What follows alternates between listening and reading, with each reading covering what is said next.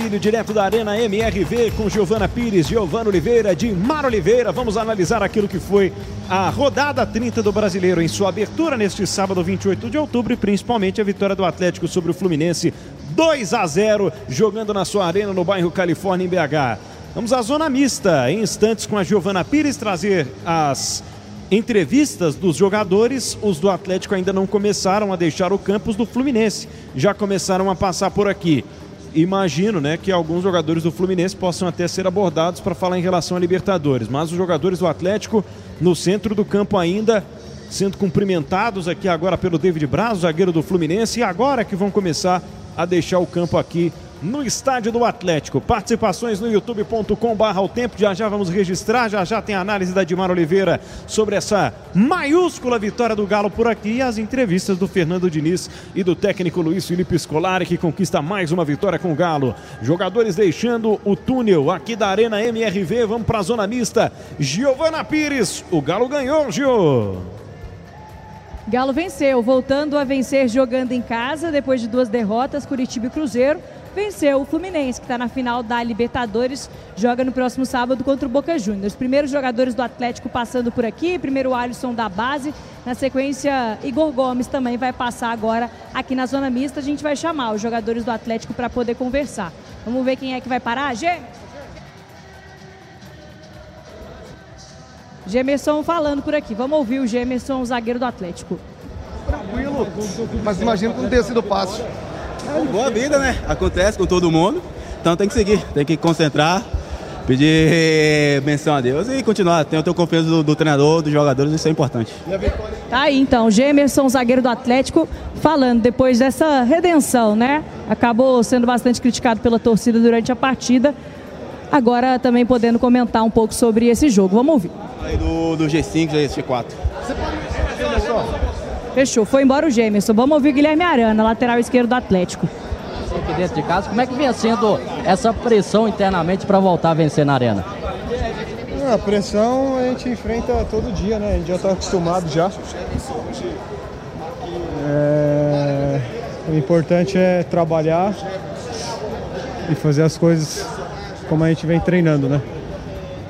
Claro que a gente sabe que o torcedor está chateado pelo clássico, Porém, é, a gente também tem a consciência que a gente não fez um jogo bom. Mas a gente teve que levantar a cabeça e, e seguir em frente. Felizmente, voltamos a vencer na nossa casa. Próximo jogo é aqui dentro de novo e a gente conta com a presença deles porque, sem dúvidas nenhuma, faz muita diferença com eles nos apoiando. Tá, então, Guilherme Arana, lateral esquerdo do Atlético. Vamos tentar ouvir o Hulk, atacante do Galo, tá por aqui também. Vou tentar chegar até ele. Zona mista é sempre complicada. Mas vamos ouvir o Hulk, atacante do Atlético. Joga mais e fala menos. Poxa, mas se você não vier aqui justificar e dar tua cara, quem que vai falar? Mas é isso. Jogador de futebol é isso, não é fácil. Meus filhos sonham ser jogador de futebol e eu falo para eles as dificuldades que vão enfrentar na vida. Não é só lazer, não é só nos momentos bons, nos momentos ruins é que você precisa ser forte.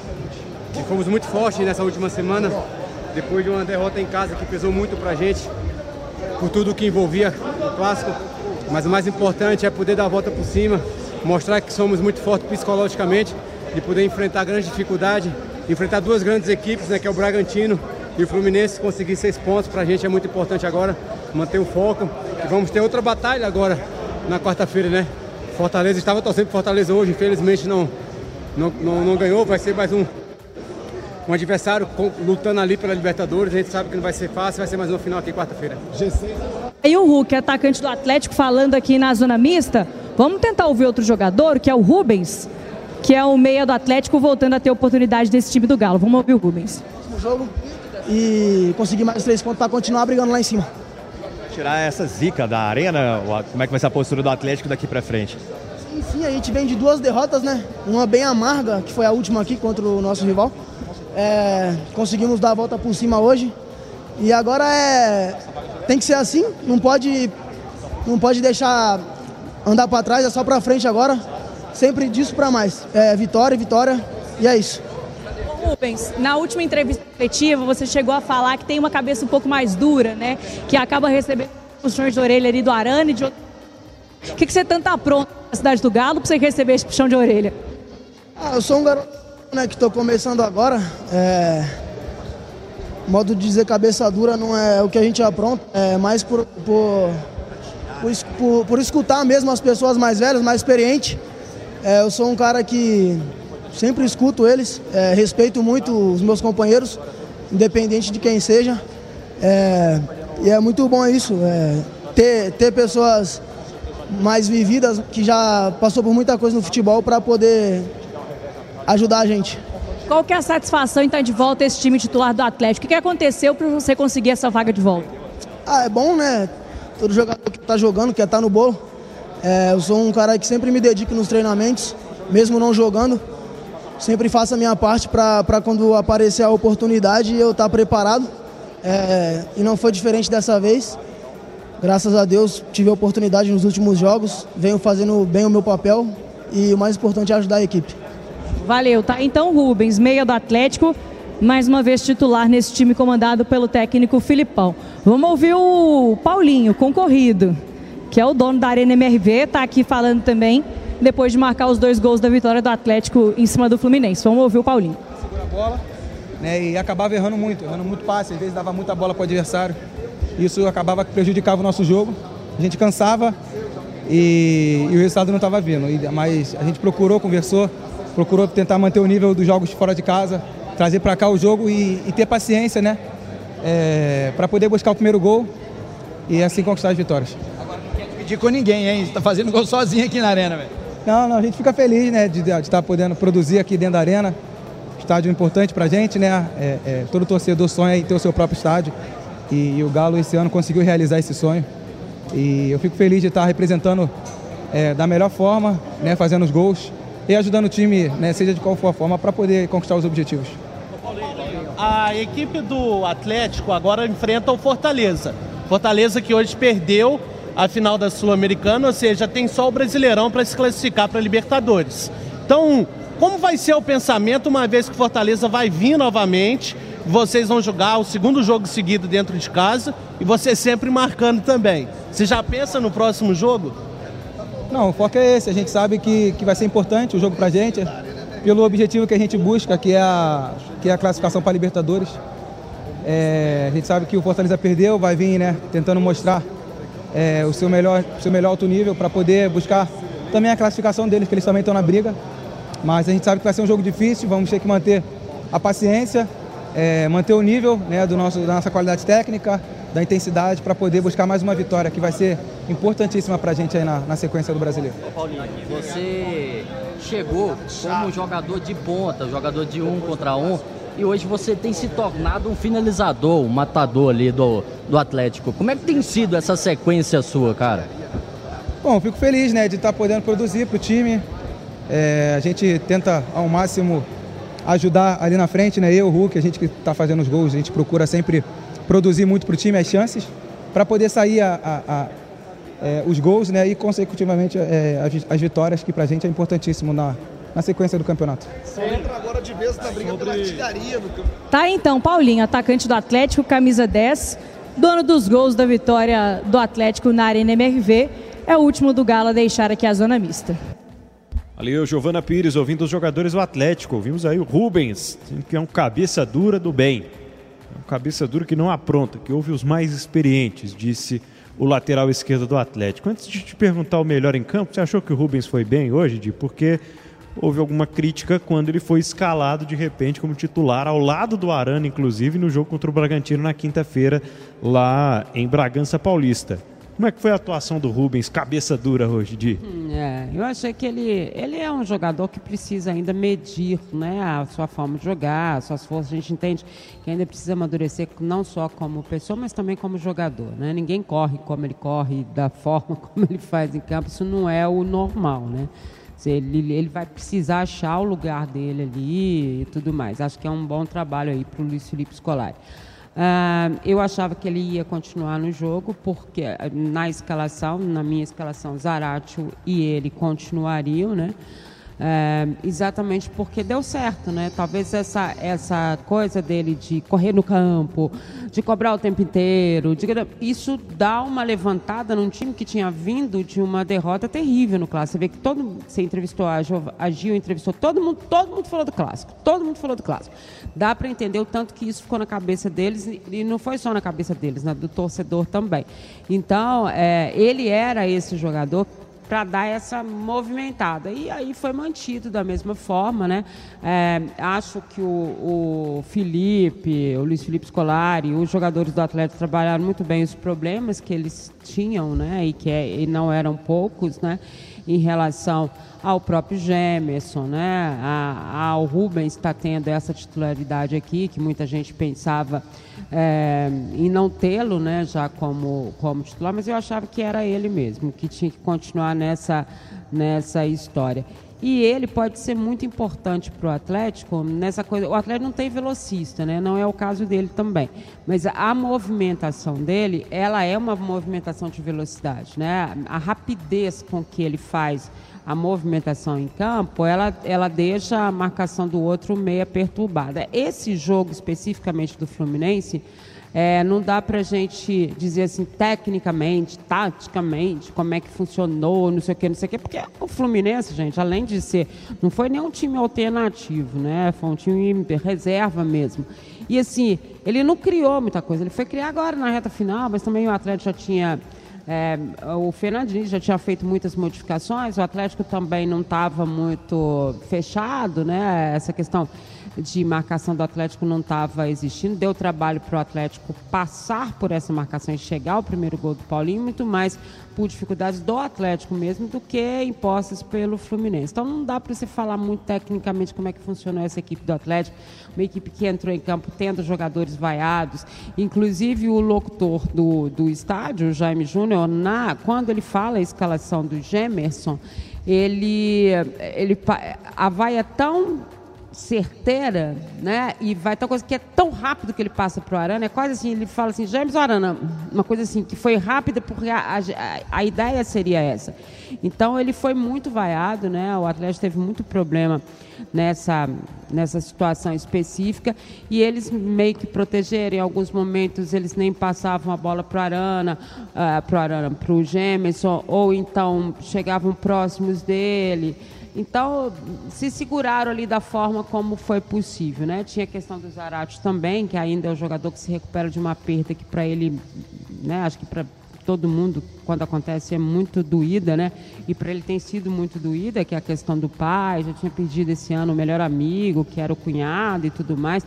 Então, são situações né, que o Atlético é, tinha que acertar. Ou, se, ou vocês acham que quando o Atlético entrou em campo e viu esse estádio com esse público diminuto, né, pequeno, o Atlético não entendeu que era também uma questão de protesto, né, por tudo que aconteceu no clássico, né, e pode ter sido não só pela bola, pode ter sido pela vergonha que o Atlético passou das coisas que aconteceram aqui dentro, né, sem porta na parte do Cruzeiro, é, inclusive incluindo aí o feminino e tudo Coletiva mais. Coletiva depois. Coletiva depois, tudo que aconteceu de errado, tudo que aconteceu de errado. É, e acho que foi um protesto, sim, da torcida do Atlético, porque os ingressos estavam baratos, né? É, eu estava comentando aqui, ao meio, duas horas da tarde, você conseguia comprar ingresso e ainda comprar o estacionamento, coisa que é impensável num jogo normal do Atlético aqui na Arena. E com o ingresso mais barato, muita gente poderia ter vindo para conhecer né?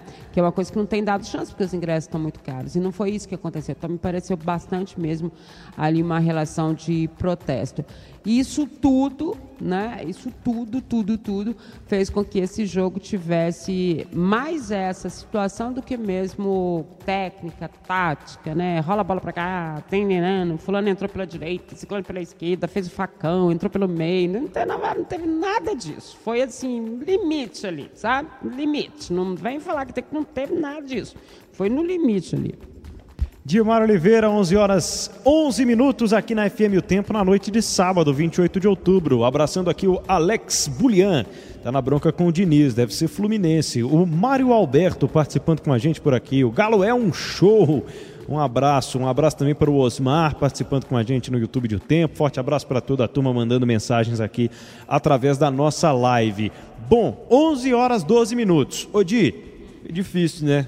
Perguntar o melhor em campo aqui na Arena MRV. Só tem sido o Paulinho, Pedro. Di. Pois não, Giovana. Só para avisar que já estou ok aqui na, na sala de entrevista coletiva. Daqui a pouquinho vamos ouvir o Fernando Diniz e depois também o Filipão vai falar sobre o jogo.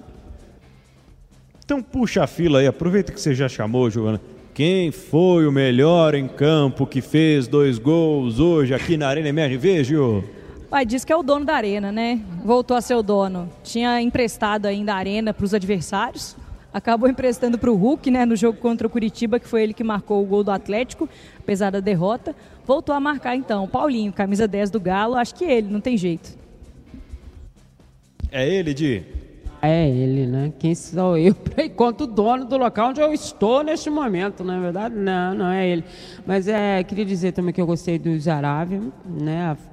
Eu achei que ele teve uma movimentação interessante dentro do papel dele. E o próprio Zarate também é, é um cara muito inteligente. Ele tem né? Talvez ele tenha sido mais consciente no primeiro tempo do Atlético, quando eu disse que realmente o Atlético não entendia o jogo, não tinha o tempo de bola e ele se portava diferente, mas é o Paulinho.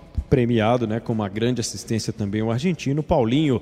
Vou acompanhá-las com esse voto. A galera pode participar aqui no YouTube de O Tempo também.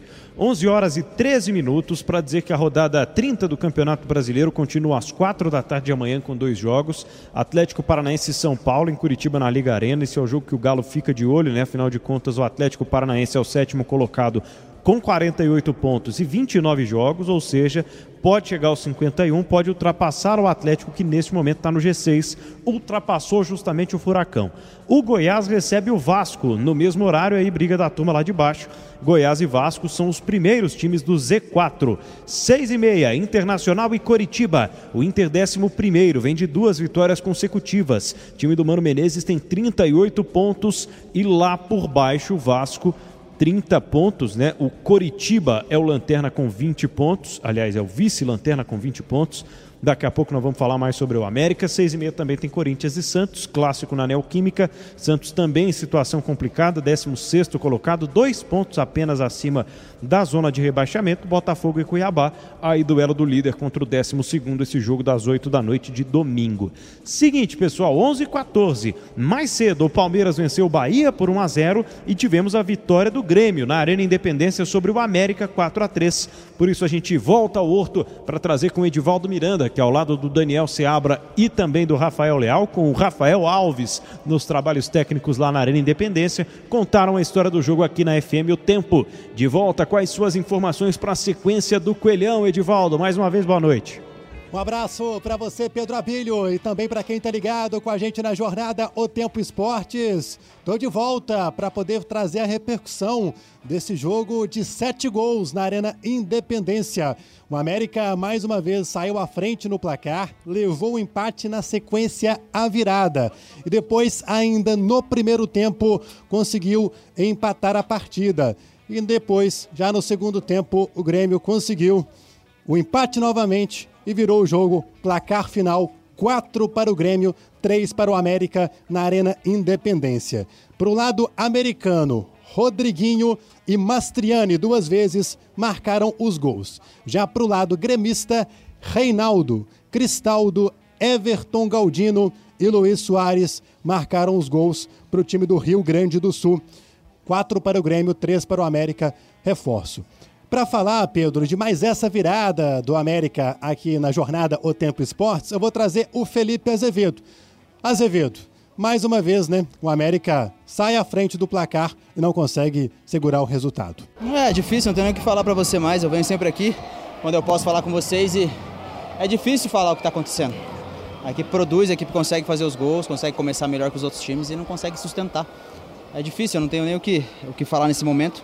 É só pedir desculpa pro torcedor do América, né? Eles não merecem isso aí que, está acontecendo esse ano. Um grupo que deu tantas alegrias para esse, esse clube e esse ano não está conseguindo corresponder, então é, é tristeza, mas a gente tem que continuar, não dá tempo para pensar muito, pensar na quarta-feira em tentar fazer um bom jogo de novo e ganhar, né? Precisa ganhar. Por falar nesta quarta-feira, Azevedo, aproveitando a sua gentileza, sempre você sempre dá as caras para poder falar com a torcida. Afinal de contas, a imprensa, aqui o microfone da FM O Tempo é uma ponte com o torcedor. É, matematicamente, o América ainda tem chance de permanecer. Como que o grupo está vendo? Como que o Azevedo está vendo essa sequência de campeonato? Mesmo a situação de permanência estando cada vez mais difícil na Série A.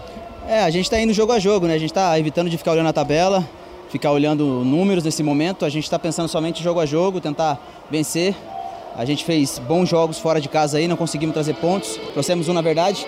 E hoje, mais uma vez, uma chance grande de, de ganhar aqui, conseguir dar moral para essa pra arrancada final que a gente precisa. É duro, agora é absorver, cabeça fria e, e ver o que o professor tem para falar para a gente durante a semana e ir para quarta-feira lá contra o Inter, buscar fazer melhor e vencer. Muito bem. Felipe Azevedo, Pedro Abelho, aqui na FM O Tempo. Próximo desafio do Coelhão vai ser contra o Internacional. E em entrevista coletiva, o técnico Fabian Bustos, assim como o próprio Felipe Azevedo, não joga toalha. O discurso dentro do América é lutar até o fim neste campeonato brasileiro. A gente sabe, Pedro Abílio, que o Coelhão matematicamente ainda não caiu para a Série B do ano que vem, mas a situação segue cada vez mais complicada. Agora faltam oito rodadas até o fim do Campeonato Brasileiro. Um milagre a cada uma delas é o que o Coelho precisa. E quando eu falo milagre, vitórias, Pedro Abelho. Próximo desafio, então, é contra o Internacional, no meio de semana, outro gaúcho na vida do América. Partida às sete da noite, no gigante da Beira Rio. Forte abraço para você, Pedro Abelho, e também para o nosso ouvinte. Boa, boa, valeu, valeu. Edivaldo Miranda com as informações de América e Grêmio, de volta lá na Arena Independência com os detalhes. Um abraço também para o Ed, bom descanso neste domingo. Seguinte, Lanterna com 19 pontos, o América, depois que enfrentar o Internacional, terá justamente o Atlético pela frente. É o adversário de Uberlândia. América e Atlético, jogo que o América né, vendeu o mando de campo para a cidade do Triângulo Mineiro. Galo que já jogou lá neste ano, venceu o Cruzeiro no primeiro turno do Campeonato Brasileiro por 1 a 0 com gol de falta do Hulk. Agora vai para Uberlândia para enfrentar o América, mandante no clássico deste sábado. 11 da noite, 19 minutos. Eu vou rolar a bola para Dimar Oliveira tecer a sua análise a respeito desse jogo e, eventualmente, o Filipão chegando, a gente interrompe para ouvir o técnico do Atlético. Vem aí então, na FM O Tempo, para a turma que está no trânsito, indo para casa neste sabadão depois de mais uma noite de Arena MRV, para você que não se arriscou, para a turma do interior e dos demais pontos deste mundão onde estamos conectados através da internet. Dimar Oliveira falando de dois para o Galo, dois para o Paulinho, nada para o Fluminense, Dimara. É, e foi desse jeito mesmo, quase que não é nada para ninguém, né? Porque o, o primeiro gol do Paulinho é uma confusão de todo tamanho, né? O cruzamento do Hulk e a bola sobra para o Gemerson, quase que ele faz o gol, né? E aí ele ainda tem tempo de, no rebote ali, no meio brigando entre a zaga, acaba ficando para o Paulinho ele faz o gol, esse o primeiro gol do Atlético. Gols no segundo tempo, né? Porque o primeiro tempo foi bastante complicado, eu diria, para o Atlético e para o Fluminense. O Fluminense reserva mesmo, né? Praticamente aí três jogadores, se você contar que o Martinelli entra nas partidas, né? Mas você tinha mesmo o Fábio e o André de titulares, o goleiro Fábio, né? E, e o André ali pelo meio-campo, porque o restante do time todo reserva mesmo. O Fluminense que se prepara aí para a decisão da Libertadores contra o Boca, que acontece no próximo final de semana. Né? Nem eu tava com a cabeça aqui se tivesse uma decisão dessa, né? Uh, e aí você faz realmente a opção por jogadores reservas, jogadores mais novos, né? A base, gente que ainda está buscando aparecer melhor para o treinador e tudo mais, né? É um treinador de seleção brasileira que é o Fernando Diniz, né? E então, claro que o Fernando abriu, é, fez esse, esse trabalho com o Fluminense. E que ainda tem mais um jogo, hein? Antes ainda dessa decisão da Libertadores. Achei que o Atlético no primeiro tempo ele teve muita dificuldade, né? No tempo de bola. Ele praticamente telegrafou todas as jogadas para que a marcação do Fluminense chegasse, né? É, e a dificuldade maior do Atlético, eu acho que é, em, sempre, né, em todos os jogos, é realmente essa história de facilitar é, as melhores jogadas, né, de ter um companheiro ao lado, de poder passar por uma marcação. O Atlético tem uma dificuldade muito grande de passar por isso. E olha que a marcação do Fluminense era feita de uma forma diferente, né? Ele, o Fernando Diniz colocou a individual em alguns jogadores do Atlético e eles chegavam e faziam com que houvesse mesmo ali um erro de passe. Acho que a pergunta que o torcedor Oi. Quer fazer é Vai lá. como que explica esse time do Galo que nos últimos jogos aqui contra Curitiba e Cruzeiro foi tão pouco intenso, teve tão pouca bola, tão poucos lances e hoje e na- no último jogo também contra o Red Bull Bragantino fez dois grandes jogos. Eu não tenho que explicar. Nós jogamos mal, perdemos. Cruzeiro foi melhor. Tem dias que dá tudo errado, tem dias que não substituições não acontecem certas, tem dias que nós iniciamos jogando mal, perdemos. O Cruzeiro foi melhor. Se o nosso torcedor entende isso, tudo bem. Tem dias que não, não dá certo, tem dias que nós jogamos melhor do que outras, do que outras situações. Filipão, boa noite. Que- Parabéns pela vitória. Na- nas duas, duas, duas últimas coletivas, você citou o fato do Atlético estar melhor colocado do que em alguns anos anteriores. Fazendo o retrospecto dos últimos dez anos, em cinco anos realmente está melhor, mas nos outros cinco não. Você não acha que é muito pouco para o Atlético ficar mirando os anos inferiores e não os superiores? Tem razão. Filipão, é, boa noite. Eu queria que você é, destacasse é, a sua ideia de jogo. O Rubens foi bem naquela partida. Você ganha um jogador ali que tem essa, essa velocidade pelo lado esquerdo, ele pode ir para a linha de fundo, né? No primeiro tempo, a gente via que o Galo estava cruzando muita bola, não tinha o centroavante. O Galo não tem um centroavante de área. No segundo tempo, começou um pouco também. O lance do gol já foi diferente, né? O cruzamento do Hulk ali, ele fez uma jogada e, e, é, o cruzamento já é, causou o gol né, para o Atlético. É, o, como que é, pode se trabalhar essa situação e se o Rubens, nesses últimos jogos, você encontrou um jogador a mais aí para já que você não tem tantas opções desse estilo? Sim, ele é um jogador pelo lado do campo que, dentro das características que eu sempre trabalhei em clubes, eu gosto de ter. Um jogador que saiba ou tenha alguma capacidade de drible, que quebre numa linha um para um, que tem, ele tem uma impulsão que dificilmente tu vai encontrar em outros jogadores, e ele compõe o setor pelo lado esquerdo muito bem. Então, eh, com o tempo, a gente vai adaptando o- os jogadores àquilo que tu mais deseja e a gente vai vendo se consegue atingir os objetivos. Com o Rubens, eu acho que nós atingimos um objetivo. Oi, Filipão, boa noite para você. Giovana Pires de O Tempo Esportes por aqui. Quero continuar que você, quero que você continue falando sobre o Rubens, porque é um jogador que acabou ganhando uma titularidade no Atlético por conta da lesão do Arana no ano passado, acabou surpreendendo ele pelo lado direito, pelo lado esquerdo, na verdade, e aí acabou voltando para o banco de reservas quando o Arana retornou. Ficou mais de 13 partidas, de fato, no banco do Atlético sem ser utilizado.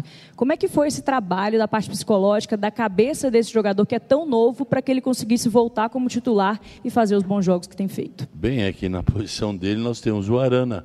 O Arana vinha de uma recuperação muito boa, e, aliás, vinha de uma recuperação que começou naquele jogo lá, em, lá contra o Fluminense, se não me engano, que ele voltou.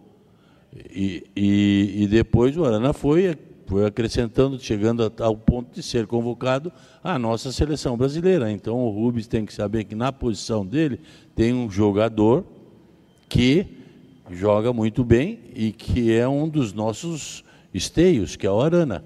E ele tem tempo para entrar. E eu fui conhecendo, fui observando, fui trabalhando e quando chegou a oportunidade, a gente colocou o Rubens. É, as oportunidades surgem de vez em quando, quando a gente vai trabalhando durante a semana ou e os jogos, porque em determinados momentos nós tínhamos o Rubens para colocar, não tínhamos o lado direito para colocar, não tí- tínhamos que fazer alguma coisa. Então, quando chega o momento, é a hora de a gente conversar com o jogador ou, ou tentar conversar com o jogador, fazê-lo entender de que as oportunidades vão surgir, por ele também ter, sei se 22 ou 23 anos, e que ele aproveite essas oportunidades. E, e ele é um menino bom, puro. eh, vai aproveitando a oportunidade que tem de jogar ao lado do Arana, numa posição que ele também nos dá tranquilidade no setor para colocarmos o Paulinho e o Hulk mais à vontade como dois atacantes. Porque nós temos uma cobertura muito boa do lado esquerdo, com o Zaratio temos uma cobertura muito boa do lado direito e temos os dois volantes que jogam, que são os cães de guarda muito bons. Dá oportunidade. A gente tem que trabalhar para isso e tem que aparecer a chance em determinado jogo. Naquele jogo tem que ir bem para a gente concretizar. E é isso que está acontecendo com o Rubens. Boa noite, Filipão. Breno Galante do Hoje Tem Galo. No jogo contra o Cruzeiro, por conta do gol contra, a torcida pegou muito no pé do Gêmeos. Hoje ele fez uma boa partida e você optou por ele. Fez, fez uma boa partida, Sim. Galante. Sim. Fez, mas a torcida não esqueceu. Há 10 minutos vaiava o, em, o Gemerson. Isso é totalmente errôneo. Se quiserem vaiar o jogador, por quê? Porque o jogador errou? Porque o jogador teve, foi cortar uma bola e fez o gol contra? O mundo está cheio de jogadores que são de seleções mundiais e que erram uma e fazem um gol contra. E aí a nossa torcida pega o nosso jogador, nosso, não o deles, o nosso jogador e vai quando pega na bola? Acha isso correto? Acho um absurdo. Esses são nossos. Temos que valorizar os nossos. Então, jogou bem pra caramba. É, só para complementar, eu, eu, ia falar sobre esse peso de jogar aqui, porque você salientou isso várias vezes nas coletivas, sobre o peso de jogar aqui dentro do Atlético, até uhum. por essa pressão da torcida. Dá um alívio vencer, voltar a vencer aqui? Dá, dá um alívio, mas todo jogo vai ser assim. Nós temos que jogar com essa intensidade, com, da forma como jogamos hoje é, pressionando o adversário, temos que ter a equipe competitiva como tivemos, e se ganharmos, ótimo, se não ganharmos, se perdermos porque a outra equipe é melhor, temos que saber reconhecer. Só isso. Filipão, boa noite. Aqui é a Gília Salles, da Rádio Transamérica. Bom, aproveitando que engatou nessa questão do Gemerson, eu queria saber um pouco sobre a situação do Igor Rabelo. O Igor Rabelo, ele volta né, de uma lesão, e aí fica aquele questionamento da torcida também. Ele ainda não está em condições de jogar os 90 minutos. Como que está a situação do não, zagueiro? Não, tem condições, mas eu tenho os outros jogando. É tudo oportunidade. Quem entrou foi o Fux, jogou bem e ficou. Era Rabelo e... Não, era, era Rabelo e não sei quem, agora mas eram os dois. Machucou o Rabelo, entrou o outro. Jogou bem, ficou. E assim vai ser. Hum, jogando bem, eu tenho que manter aquele jogador. Escolari, boa noite. Parabéns boa noite. pela vitória. Um ponto que tem chamado muita atenção no time do Atlético são as transições. É um time muito azeitado nesse quesito. Hoje parece que o jogo foi vencido justamente explorando a transição, a velocidade que tem o time do Atlético. O Atlético encontrou, Felipão, um, um jeito ideal de jogar? Eu, eu não digo para vocês que é ideal, mas eu digo que vai se achando alguns, alguns elementos que podem ajudar eh, na, na, na, completando o time.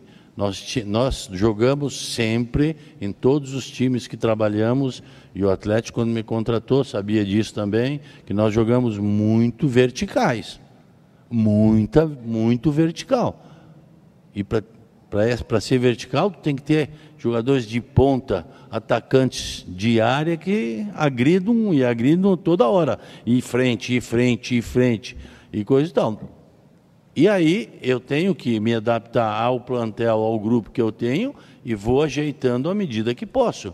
Eu não sou vertical com o Zaratio, mas eu sou um, um, time, tenho um time que trabalha a bola como, como a equipe do Atlético trabalha. É, não é vertical é, com. Não era vertical com, com A ou B do lado, agora com o Rubens, torna-se vertical. Mas além de tornar-se vertical, trabalha a bola. Então a gente vai se adaptando. Não foi eu que fiz esse grupo, não fui eu que fiz esse plantel. Eu herdei o plantel e gosto, mas eu tenho que ir mexendo aos poucos. E aos poucos a gente vai arrumando e, à medida do possível, vai ajeitando. É, trabalhar bem a bola? Sim, trabalha muito bem. A, B, C. A, B, C. D, E, F tem que ser vertical. porque se não for vertical, a bola vai ser só trabalhada e só trabalhada. É qualquer time que vem e coloca 6 a 7, 8 atrás da linha da bola, é um inferno para passar. Felipão, boa noite. Paulo Roberto Lagares, Rádio Montense Flash Minas. Hoje você enfrentou uma equipe e venceu que está em paralelo com outra competição e pensando na Libertadores no próximo sábado. Conseguiu a vitória. Você acredita que na quarta-feira, enfrentando Fortaleza, principalmente pela questão anímica de ter sido eliminado, perder o título da Sul-Americana, o Atlético pode levar vantagem pela questão emocional no jogo de quarta-feira? Pode, pode levar vantagem emocional. Embora eu diga a vocês que pelo trabalho pela equipe do, do Fortaleza, pelo trabalho do Voigoda e pela equipe do Fortaleza, não espero enfrentar nenhuma, nenhuma dificuldade a mais ou a menos porque eles perderam o jogo. Eles, eles são muito bons, sabem disso, o trabalho dele, do Voigoda, é espetacular e seus jogadores têm, conhecem muito bem, sabem bem como jogar e sabem que a partir de agora também devem competir no nacional, no Brasileirão. Então, é, é, é são as oportunidades que eu digo. Vai ser uma oportunidade para o Fortaleza também voltar a brigar por uma posição no Campeonato Brasileiro. Nós é que temos que ser sabedores das nossas qualidades e jogar como jogamos hoje, é, com, com força, com vontade, com determinação e tudo mais que aí as chances são boas para nós também. Filipão, boa noite. Gabriel Marques, da TV Band Minas. Eu queria te perguntar sobre o campeonato que o Galo vai fazer agora para poder entrar no G4. Hoje dorme no G6, mas o Flamengo tem um jogo a menos. Eu sempre durmo em G6, G7, G4 e quando acordo no outro dia estou no G8. Como fica então, né, para ter essa caminhada final? Eu, vou, eu prefiro não dormir. Ah, não, nós temos que fazer o nosso papel. É, dizer, nós não temos que nos preocupar com o G4 ou o G6, tem que fazer o nosso papel. E o nosso papel é esse: ganha-se o jogo e se os outros ganham ou perdem, é outra coisa. Não adianta nós não influenciamos nos outros, nós temos que influenciar no nosso time, no nosso grupo. E, e ganhando, por exemplo, lá, em, lá do Red Bull, ganhando hoje aqui, a gente vai somando pontos para dizer assim: Estamos brigando, estamos ali perto, vamos continuar. É isso que nós precisamos. Filipão, aqui, Matheus Ávila, Litoral News. Matheus Ávila, Litoral News. É, você disse, veio da vitória contra o Red Bull Bragantino, veio agora com essa vitória novamente com gols do Paulinho dentro da Arena MRV. Como se preparar para enfrentar um Fortaleza, como você bem disse, do Voivoda, que é um técnico que estuda muito bem seus adversários e monta o time conforme cada jogo e conforme seu adversário. Como conversar com esses jogadores para manter a euforia um pouco mais baixa também, de duas vitórias seguidas, e não quebrar essa euforia para o próximo jogo, e como estudar também o Voivoda? Bom, estudar a gente tem o departamento lá, e a gente discute todo dia e, e olha. Hum, se precisar modificar alguma coisa aqui ou, ou, ou ali na, na, nossa maneira de jogar, a gente vai fazer. Um, conversar com eles, a única coisa que eu posso te dizer é o seguinte: ganhamos o quê? Ainda nada, não chegamos a nada. Então, pé no chão, continuamos assim a trabalhar, que aí está tudo bem.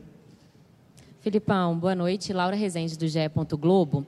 Numas últimas coletivas, você chegou a falar do momento do Zaratio. E hoje, no jogo, ele ficou muito emocionado depois do jogo. Ele deu entrevista ali, muito emocionado, falando do pai dele, desse momento difícil que ele viveu extra-campo. Eu queria que você falasse pra gente o que, que foi feito, como vocês recuperaram o Zaratio, dando esse tempo necessário para ele, que ele precisava de um momento tão difícil. É que fica difícil explicar para a torcida é, que os, a gente tem, a gente não é de ferro, nem eu, nem eles, nem ninguém. A gente erra, acerta, a gente tem pai, mãe, filhos, é, sofre ou tem, tem sabores diferentes na vida e coisa e tal. E o Zaratio enfrenta um ano muito difícil. E se nós não procurássemos, nós do grupo, entendê-lo, não procurássemos dar a ele uma pequena luz para que ele realmente voltasse a ser o Zaratio, não ia adiantar. Então eu vejo, às vezes, o torcedor, torcedor há 30 dias exigindo, exigindo o Zarate ou pedindo o Zarate. O Zarate estava com a, muitas vezes chorando lá no campo, no canto. Então, é difícil dizer para eles que não é de ferro, ninguém é de ferro. É, e eu foi indo devagar, o Zaratio vai entrando, vai voltando, à medida que ele vai aceitando também algumas coisas que aconteceram com ele fora de campo. Que é difícil para nós é, é, fazê-lo entender, ou ele entender, à medida que ele vai entendendo, ele vai soltando, e aí vai nos dando as condições. Todo mundo lá no, no Galo trabalha com isso. A Michele, psicóloga, a, o Éder, que faz um trabalho maravilhoso ali no, pelo canto, conversando com o pessoal, e, e vai dando a oportunidade de que ele uh, aceite essa dificuldade. Algumas que já surgiram esse ano. E daí depois vai se soltando. E cabe a nós ir colocando à medida que nós tivermos a certeza de que isso está evoluindo para uma situação melhor. Tá, então, técnico Filipão falando sobre mais uma vitória do Atlético, agora voltando a vencer na Arena MRV. Por fim, falando sobre a situação do Zarate, né, meio do Atlético, que se emocionou bastante logo depois do segundo gol do Galo, hoje marcado pelo Paulinho, teve o lançamento dele, ele que perdeu o pai recente, também antes disso teve uma lesão, acabou se recuperando durante o período em que viveu o luto do pai, o Filipão falando sobre essa questão também do Zarate, que enfrentou esse momento difícil e agora está se reerguendo. O futebol está ajudando o meio argentino do Atlético a se recuperar também dentro de campo. 11 horas e 38 minutos. Valeu, Giovana. Ouvimos aí as palavras né, do Filipão, revelando até que o Zarate, às vezes, chorando no canto, né? E realmente, não é uma máquina. Assim como não é uma máquina o Gemerson, né? Reforço aqui o coro do Filipão, né? Muita calma nesse momento em relação a vaiar um jogador aos 10 minutos de jogo. A torcida não gosta, mas paciência e essa confiança né, de sequência de bons jogos que o Filipão tenta passar em relação ao que ele fez. Dimar Oliveira volta a analisar o jogo e também essa entrevista coletiva que deu há pouco o técnico Luiz Felipe Scolari. Diga lá, Di. Fala primeiro desse bom humor do Luiz Felipe Scolari, né? Eu que tive a chance de trabalhar com ele como assessora. É, eu sempre brinco com ele, brincava, né, que ele deveria deixar as pessoas conhecerem ele um pouco mais o que ele é mesmo como pessoa, né? Um cara brincalhão, um paizão, né? Ele falou que não pode nem dormir, que quando ele acorda o atleta já mudou de posição, caiu, que ele acha melhor nem dormir. É meio por aí. É, e, e, chamar a atenção para outro ponto que ele fala na entrevista, né? E todo mundo sabe, nós dissemos isso várias vezes na chegada do, do Luiz Felipe Scolari, que nesse grupo ele não tem jogadores velozes nem jogadores que trabalhem na vertical como ele gosta de fazer, né? Que tem essa velocidade, né? E que podem entrar em diagonal pelo meio, enfim, de ter opções táticas que ele gosta do grupo, né? Gosta muito do grupo que está tentando essa adaptação da forma como ele tem tentado. E por isso, e aí explicado por que o Zaratio tem uma preferência dele nesse sentido, recuperado emocionalmente como ele está, porque ele não é o jogador que se diz vertical, né, que faz todas as partes do campo, mas ele é um jogador que está tentando fazer isso. E, por, e acho que ele foi muito bem no jogo hoje fazendo dessa forma. Né? Muita gente fala assim, ah, mas e o Pavone e tal. O Pavone ajuda muito nessa questão defensiva, mas não tem essa qualidade que o Zaratio tem de adaptação a um outro tipo de função. Acho que o Felipe explicou muito bem aí. Assim como ele explicou também é, mais uma vez que essa história de espetáculos, de não sei o quê, de time jogando maravilhosamente bem, não vai ter, porque não tem vida fácil, né? A gente que acompanhou o Fortaleza hoje perdendo a Copa Sul-Americana, a gente viu como os jogadores estão praticamente destruídos, né? Eles choravam em campo, aquilo tudo. Qual que é o reflexo que isso vai ter no próximo jogo do Atlético aqui? É, e eu estou muito com o Luiz Felipe Scolari. É, depende muito de como o Voivoda vai conseguir fazer a recuperação desses jogadores. Eles podem vir jogar aqui ainda arrasados e decepcionados né, com um título que teve nas mãos, mas também podem ser os jogadores que vão tentar mudar a história deles no brasileiro, né? Tentar buscar alguma coisa melhor no brasileiro e para continuar mostrando que o Fortaleza não é só um time que chegou por acaso numa final de uma competição internacional, mas que é uma equipe que sim vai brigar por alguma coisa em termos de brasileiro, algum tipo de classificação, melhoria da classificação. Ele tem que disputar o brasileiro. Né? Os jogos, tá aí uma verdade, uma realidade. É assim, o time perdeu aqui, no outro dia ele tem que é, se virar para vencer lá e saiu de uma competição e tem a outra pela frente. Isso é uma verdade. E essa história também que eu, pelo menos, falo muito nas minhas análises, falo muito quando a gente tem a chance de conversar sobre futebol, essa história de achar que a atleta e jogador é, eles estão sempre no top, né? É, é, essa coisa que o Tite fala muito, o ex-técnico da seleção brasileira, que é a força mental. A gente até fez uma matéria nessa semana sobre a psicóloga que o Cruzeiro contratou e que está fazendo um trabalho muito bom nessa questão da mente, né? No próprio, no último jogo do do Cruzeiro, é, quando o Lucas Silva saiu de campo, ele até falou: olha, força mental, força, força, pensem no que vocês estão fazendo. Esse trabalho todo é muito importante. Ele destaca também o trabalho do Éder com esses jogadores, né? O Éder, um dos maiores jogadores que esse país já viu jogar, né? Que pertenceu àquela seleção que encantou o mundo de 82, né? Um jogador que teve é, tudo, né, do, do, grande nome e tudo mais. E ele pode passar para esses jogadores do Atlético exatamente né, esses sentimentos de tudo que ele viveu no tempo inteiro que ele foi jogador. A experiência, né, essa valorização da experiência, a valorização de quem viveu os momentos já para quem ainda não esteve neles, ela tem uma importância muito grande. Então, acho que o Felipe revela várias partes do Atlético aí, do trabalho que é feito não só técnico e tático, mas também o trabalho psicológico, né, o trabalho que envolve todo o grupo atleticano.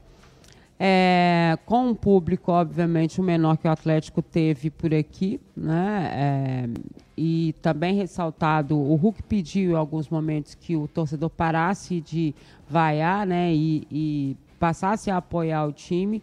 É, essa questão do Gemerson mesmo, né, as vaias, né, e o Felipe coloca ele novamente aqui. Eu achava que ele não colocaria, achava mesmo, achava que seria o Igor, exatamente para evitar que o time sofresse com as vaias dadas ao Gemerson, mas ele banca o Gemerson mais uma vez, né, é, e, e, fala mais, fala que o Igor já está recuperado, né, então ele realmente bancou o Gemerson, porque ele poderia ter colocado o Igor. É, então, ele revela vários pontos aí que são é, para que o torcedor entenda. Eu acho que as coletivas dos treinadores, muito mais do que explicar taticamente, tecnicamente, como é que o time joga e entra por aqui, sai por ali, vai para marcação alta, eu sempre sou contra isso. Eu acho que o treinador tem que ir para a coletiva para tentar explicar o que, que é que eles estão fazendo para melhorar situações. Né? E acho que o Felipe foi muito feliz na coletiva de de hoje nesse ponto de estar tá revelando, porque o, o, torcedor ele tem que saber, ele tem o direito de saber o que está acontecendo. E o Felipe realmente explicou para o torcedor o que é, como é, onde é, porque eu entendo perfeitamente que o torcedor, e sempre tem esse respeito enorme que eu tenho ao torcedor, porque nessa história toda que envolve o futebol, né? É, o torcedor é o único que não é profissional. Ele vive da paixão, né? Paixão não tem preço, não tem, às vezes não tem essa visão, né? É, então ouvir isso do seu treinador é importante, né? É, meio que chamar a atenção e falar, peraí, deixa eu explicar para vocês, a coisa não é bem assim, né? Então, é, acho que é isso, porque de futebol mesmo que a gente viu aqui foi no segundo tempo, os gols do Paulinho, e né, ali meio que vamos tentar, vamos fazer, vamos ver o que, que vai acontecer.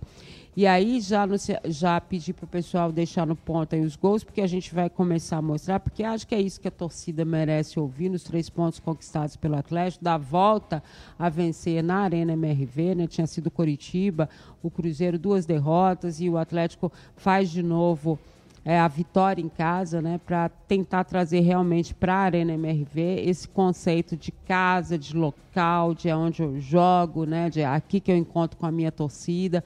Então, vamos lá para o primeiro gol do Paulinho, que aconteceu aos 16 do segundo tempo.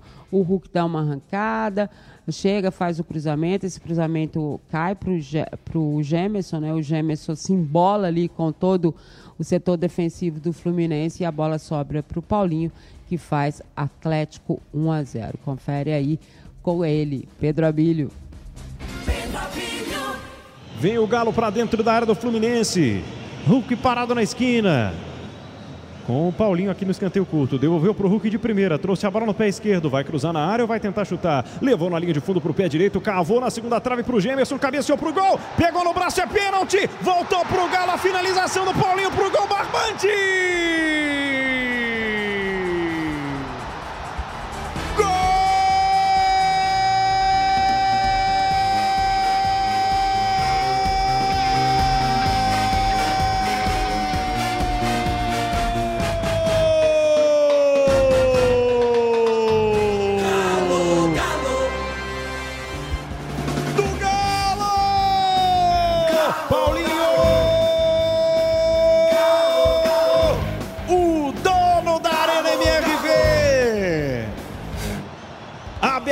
Placar, finalmente 17 minutos do segundo tempo na arena. Um bate-rebate na área. A sensação de que a bola teria pego o braço do jogador do Fluminense e que o Klaus marcaria pênalti. Mas ela caiu no pé do Paulinho, que não quis saber de nada do que estava acontecendo atrás dele. Fuzilou para o cantinho. Fábio não alcança. Toma, Fábio! Toma, Flu! Placar aberto para o Galo Doido na sua casa, na sua arena onde o Paulinho sempre diz quando marca gol. Aqui é a nossa casa e ele é o artilheiro dessa nova casa. Paulinho Deza, axé Paulinho. Um pro Galo, nada pro Fluminense, Giovana Pires. Que loucura de lance, é Galo doido mesmo jogando na Arena MRV. Primeiro lançamento, cruzamento que veio do Hulk pelo lado direito. A bola chegou até o Gemerson, zagueiro do Galo que cabeceou. No momento em que ele cabeceia a bola, a bola bate no braço do Guga, que estava ali fazendo aquela retranca, preparado para poder fazer a, a, parte defensiva do, do, do Fluminense. O Guga acabou batendo a bola na mão. Só que aí na sequência, o Paulinho pegou o rebote e conseguiu a finalização e abriu o placar para o Atlético aqui na Arena MRV. O Klaus ficou até perdido. Eu tá acho que ele então, daria o primeiro pênalti, gol do Paulinho, né? E teve essa confusão aí que poderia ter sido pênalti. Eu tava falando aqui com o Pedro Abelho, esperto moço, né? Porque ele não viu, não, tá? Quando ele olhou assim, tava lá no Paulinho. Aí ele falou: Meu Deus, se eu paro essa jogada, eles me matam. E iam mesmo, né? É, então ele foi esperto nesse sentido. Uh, depois o Fluminense chegou a colocar em campo o Lelê, né? O Lelê teve uma chance aos 26, o Hulk teve um outro lance é, de cobrança de falta, que coisa, né? Que, que, que curva que a bola acaba fazendo, né? É, numa cobrança de falta e o Hulk acabou não, não fazendo gol. Mas aos 37, Paulinho resolveu ali a situação, falou: é agora, vamos lá, vamos resolver tudo por aqui. É, e fez o segundo gol do Atlético e o Pedro Abílio na rua assim. Zaratio lançou, esticou pro Paulinho, saiu na cara do gol. Paulinho contra Fábio, bateu rasteirinha, barbante! Barbante neles! Paulinho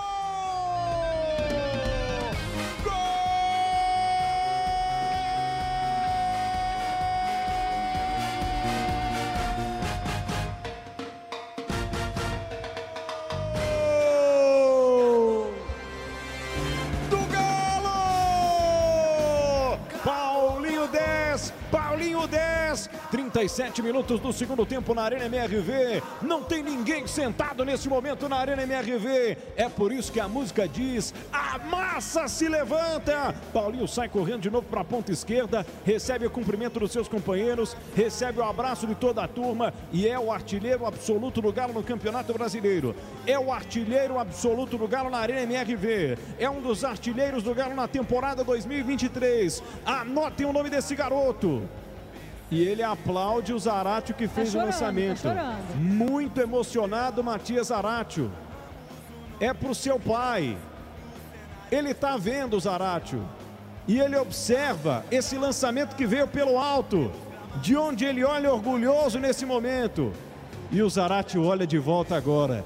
Numa imagem muito emocionante aqui na Arena MRV a redenção de um argentino que é o xodó dessa torcida. A massa te ama, Zaratio. Assistência genial pro Paulinho. Axé, Paulinho. Bendiciones. Matias. De mate para Paulinho, dois para o Galo, nada para o Flu, Giovana. É a jogada de contra-ataque do Atlético, com o lançamento dele, Zarate, que perdeu o pai recentemente, estava aí, acabou tendo uma lesão também recente, se reergueu, conseguiu fazer um baita lançamento para esse contra-ataque do Atlético, armado também pelo Paulinho. Veio na velocidade o atacante do Galo, camisa 10, atacante do Galo e dono da Arena MRV. Tá aí, então a gente estava aqui revendo o gol e tentando entender o que foi que eles arrumaram no primeiro gol do Paulinho, né?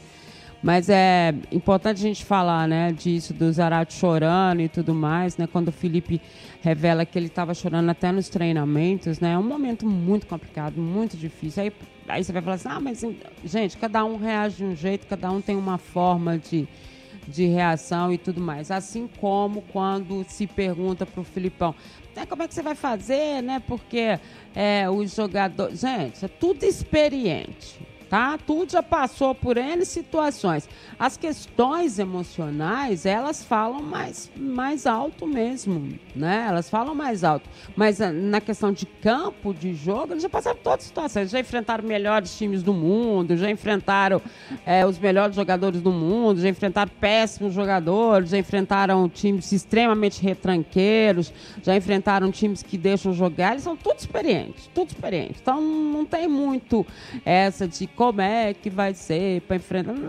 Sabe? Depende do que vai acontecer em campo e tudo mais. No caso do Zarate especificamente, é uma questão emocional que precisa ser resolvida. Ele até cita a psicóloga do Atlético, né, Michele, que fez também um trabalho com ele. É muito difícil hoje no futebol não trabalhar com esse tipo de profissional. Né? Eu sou super favorável. É, há muito tempo já o Luiz Felipe Scolari trabalha com, com profissionais da área da psicologia. A Michelle parece que já era psicóloga do, do Atlético quando ele chegou. É, no caso do Cruzeiro, o Cruzeiro é, contratou uma psicóloga. É um trabalho extremamente importante. Atleta de ponta, sofre uma pressão danada, não é só de público, de vai, de tudo mais. A gente vê nos, nos esportes individuais como isso tem sido falado, né, como isso tem sido exposto.